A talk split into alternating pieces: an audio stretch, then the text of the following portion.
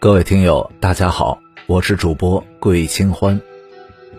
今天我们要听的故事是《伞中乾坤》。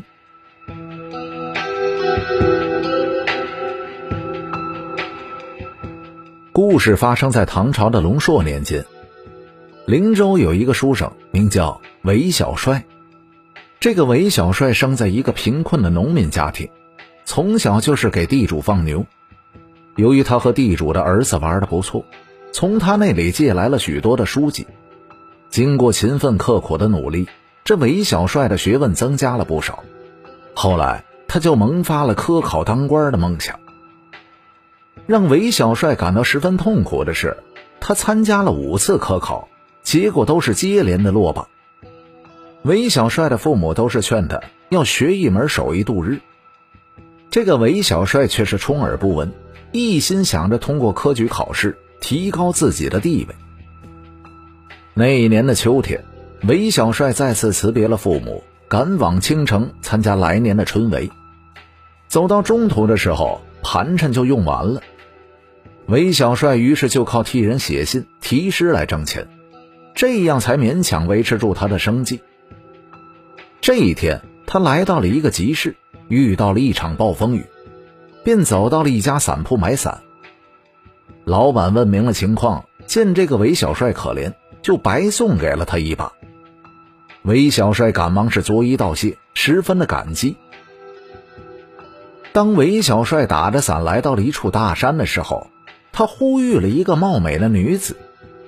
那个女子声称自己很是喜欢韦小帅。想做韦小帅的妻子，韦小帅则是一心想着高中科举，不思男女之事，就委婉拒绝了这个女子，气得这个女子哼道：“敬酒不吃吃罚酒。”自此以后，韦小帅整日感觉是头昏脑胀、无精打采，吃了药也不见好转。最使韦小帅感到苦恼的是，科场之上，他连一段完整的话都写不出来。没等放榜呢，韦小帅便是皱着眉头赶回了家。回到家之后，韦小帅梦见了前番遇到的那个女子。女子讥笑着说道：“你那么专心，为何还考不上呢？”韦小帅则说：“我考不上，自是我学问浅薄。色是刮骨钢刀，我怎敢轻易的触碰啊？你还是早早的离开为好。”我是不会心动的。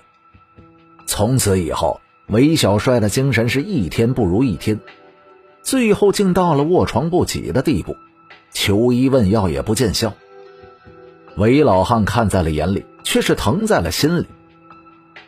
这一天，韦老汉耕作回家，走到半路的时候，遇到了一个昏倒路边的老道。老道的身上发出了阵阵恶臭的气味。韦老汉见状，顿生了怜悯之心，也顾不上恶臭的气味，把那个老道背回了家，然后又用盐水帮老道清理了身体。经过一番周到的调理，老道慢慢恢复了健康。老道醒来以后，说了许多感激的话，介绍说自己法号无为，在青云观出家，在去外地访道的途中，因为身长疥疮。又是多日水米未进，故而晕倒了过去。无为道人见韦老汉是一脸的愁容，赶忙是询问原因。韦老汉便哭着把心中的苦水都是泄了出来，一五一十的将韦小帅的种种都是跟无为道人介绍了。无为道人跟着韦老汉来到了韦小帅的房间，看了看韦小帅，又朝室内观望了一番，捋着胡须说道。把那把伞打开来看看呀！韦老汉闻言便打开了伞。无为道人念了一阵咒语，手指着伞说道：“出！”只见一团黑雾从伞中飘了出来。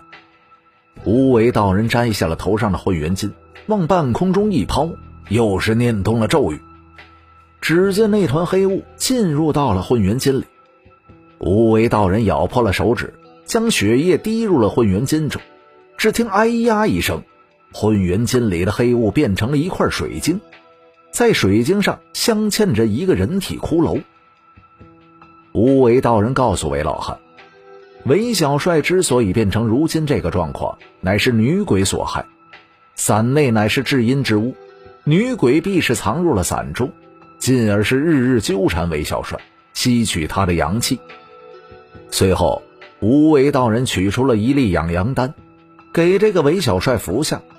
当天晚上的时候，韦小帅就是醒了过来。经过几天的调理，他慢慢恢复了精力。第二年，韦小帅又去京城赶考，来年放榜的时候，他竟是考中了进士。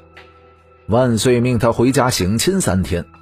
此时，韦小帅感到受的一切磨难劳累，那都是值得的。